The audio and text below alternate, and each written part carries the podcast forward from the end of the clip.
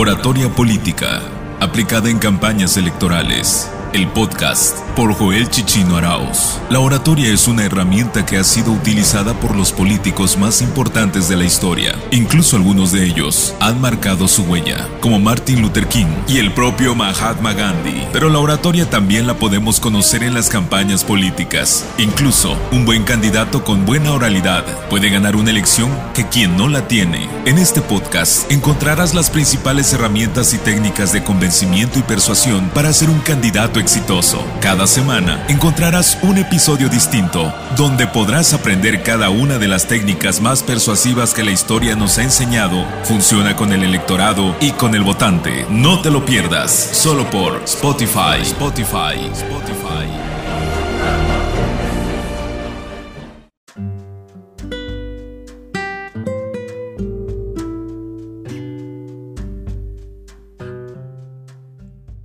Hola, ¿qué tal? Bienvenido nuevamente a este tu podcast favorito denominado Curso Digital de Oratoria Política para Campañas Electorales. Yo soy Joel Chichinaraus y te he venido explicando en anteriores podcasts, particularmente en 17 episodios, cada uno de las bases de la comunicación oral, de las técnicas que nos ha dado el marketing político para ayudarte a llevar a cabo tu discurso de una manera mejor estratégica y de una manera más impactante para que de esta manera puedas vivir tu mensaje y pueda hacer que tu mensaje te lleve a ese anhelado triunfo electoral.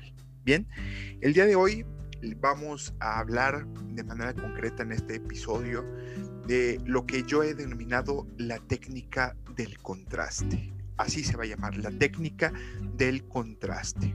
Esta es una técnica inspirada lo que es en el marketing político. Recordemos, ya lo he dicho repetidamente, el marketing político ya abrazó, el marketing en lo general ya abrazó a la política, ya abrazó a la manera de hacer campañas. Recordemos que primero fueron las campañas y después vino el marketing. Sin embargo, prácticamente ya se han fusionado. Ya hoy en día tenemos reglas del marketing que obligatoriamente tienes que aplicar en política, dado que el mundo actual está de virtud del sistema capitalista ha construido a personas en consumidores y tiene un modelo de pensamiento de consumidores. Por lo tanto, te tienes que adecuar a este tipo de reglas, tienes que capacitarte en este tipo de técnicas para hacer de tu campaña más estratégica y con un enfoque mucho mejor pensado. La técnica de contraste, ya abordando directamente de lo que es el tema, el tema es en realidad una técnica de psicología que está inspirado en una escuela alemana. La escuela alemana prácticamente la difunde a nivel europeo y prácticamente se vuelve a nivel internacional. ¿Qué es la técnica de contraste? Es un proceso de análisis psicológico donde ponemos en un cuadro de comparativa, es un análisis que lleva a cabo una persona cuando pone en un mismo cuadro, en un mismo escenario comparativo a dos objetos, en este caso, cuando estamos hablando de marketing, dos productos, análisis de un consumidor. Con el, objeto, el objeto de, de, contrastar lo positivo con lo negativo.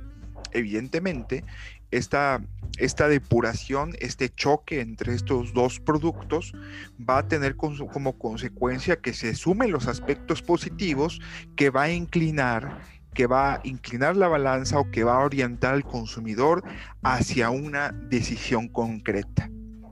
Pero bien, eh, este es el proceso como tal, pero la técnica cuando tú eres el arquitecto del proceso de marketing es, consiste en llevar a cabo o acomodar lo positivo y lo negativo de una manera o de manera tal que tenga como resultado que nuestro producto gane la batalla dialéctica o nuestro producto gane la batalla del choque o del contraste, acomodarlo de manera inteligente.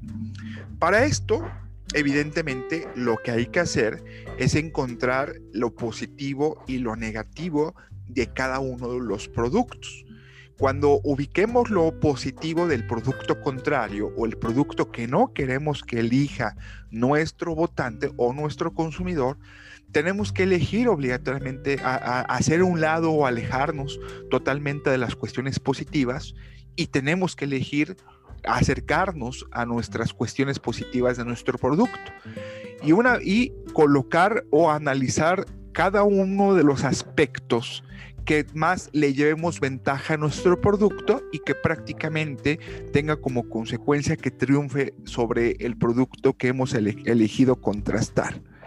Evidentemente esto habla de un posicionamiento y habla de una influencia sobre el estado psicológico de las personas.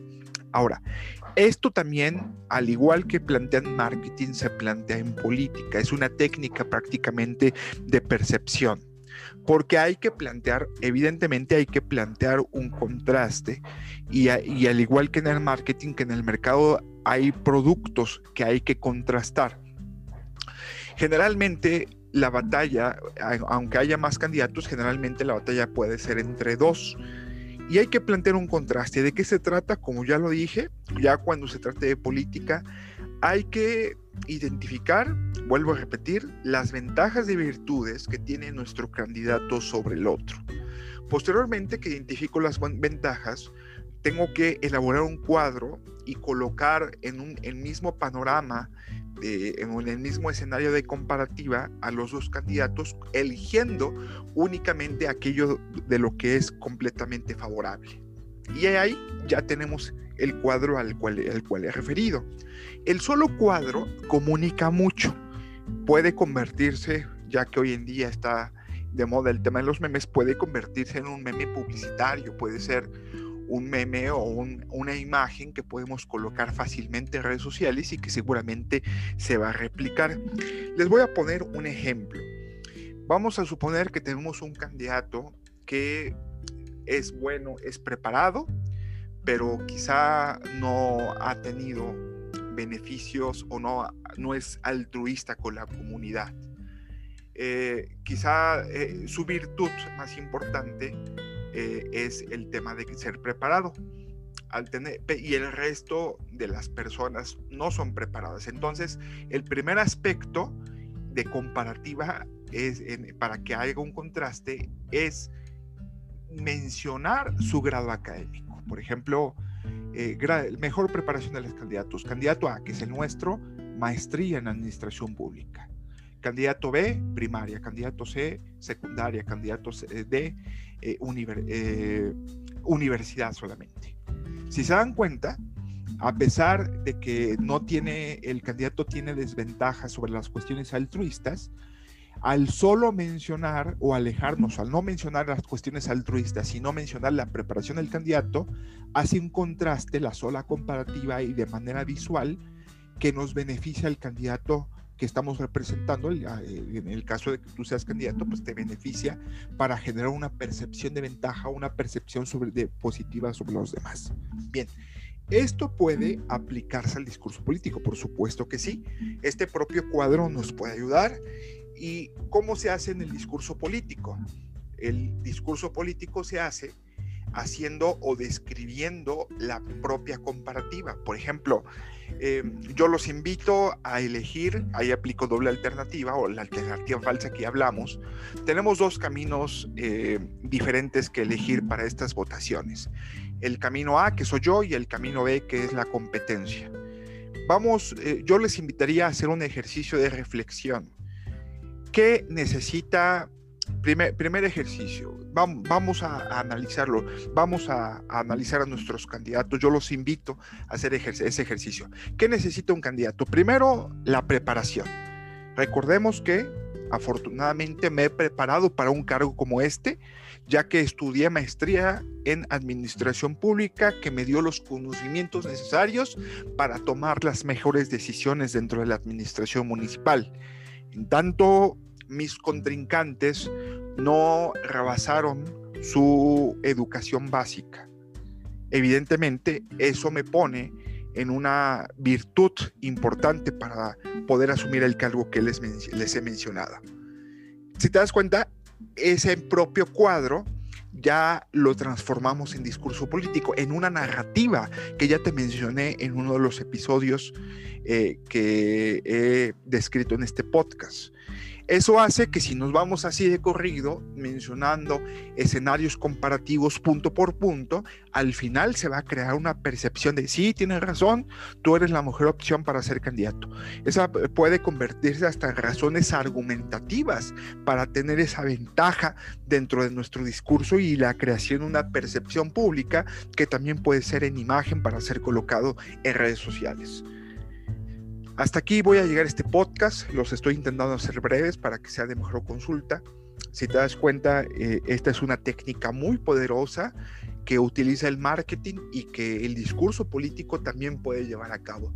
Utilízala, sé más persuasivo, convierte tu mensaje en más impactante para que de esa manera tu proyecto se vuelva en el proyecto ganador. Te invito a que sintonices el siguiente podcast.